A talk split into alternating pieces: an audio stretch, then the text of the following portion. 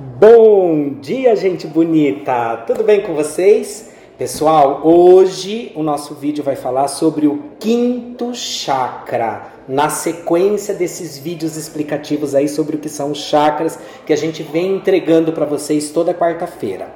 Bom, o que é o quinto chakra? É o chakra laríngeo. É aqui, na base da garganta. Na cromaterapia, esse chakra ele é representado pelas cores azul claro, com prateado e azul esverdeado, tá? Ele está localizado aqui na base da garganta e o mau funcionamento desse chakra uh, costuma gerar muita dificuldade de expressão, de criatividade e pode tornar a pessoa é, retraída, insegura, vitimizada. Corresponde é, a um elemento ou a um plexo, um vórtex de energia extremamente importante, tá? Esse vórtice ele ele afeta, né, vários sentidos nossos, a audição, a nuca, o queixo, os ouvidos, o órgão da voz, a traqueia, os brônquios, também a região pulmonar superior, todo o esôfago e os braços. Olha que legal, tá? Então o, o, o funcionamento energético desses órgãos tem uma relação direta com esse chakra aqui.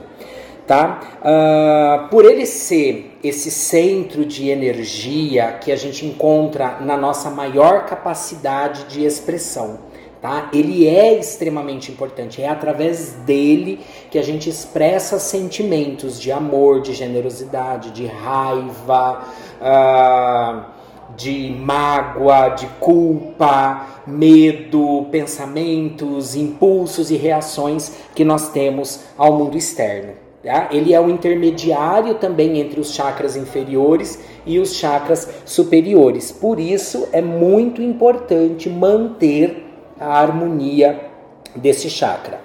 Quando esse chakra está harmonioso, ou nós estamos em harmonia com ele, a, a gente consegue se expressar com total liberdade, a gente consegue se expressar com total segurança, a gente não tem medo de não ser aprovado pelos outros, ou seja, nós não temos medo do julgamento alheio, a gente não tem medo de expor os nossos sentimentos, as nossas fraquezas, porque a gente está seguro de quem a gente é.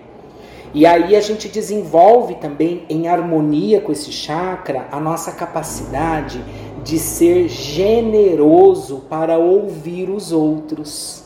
A gente não fica irritado, a gente não se torna intolerante, muito pelo contrário. E a gente consegue ter um. Como é que eu vou colocar para vocês? É, generosidade, a gente consegue ter generosidade no acolhimento amoroso das ações mais delicadas que o outro pode ter ou que a gente se coloca também, e isso gera uma maior independência de expressão e uma profunda alegria. Ou seja, ele é extremamente importante para aquilo que a gente expressa no mundo também. E esse chakra é um chakra que nos ajuda a realizar as coisas. Afinal de contas, a voz é o principal instrumento. Então, a palavra, ela é vida, ela ressoa na atmosfera, ela ressoa no tempo e espaço como um, um hertz, uma onda sonora, e essa onda ela é matéria. E ela vai se ligar com outras ondas que estão aí, gerando possibilidades de criar e recriar e moldar o tempo à nossa volta, o espaço à nossa volta, certo? Por isso que é muito importante cuidar desse chakra. Ele, ele é responsável pela expressão dos nossos sentimentos mais profundos.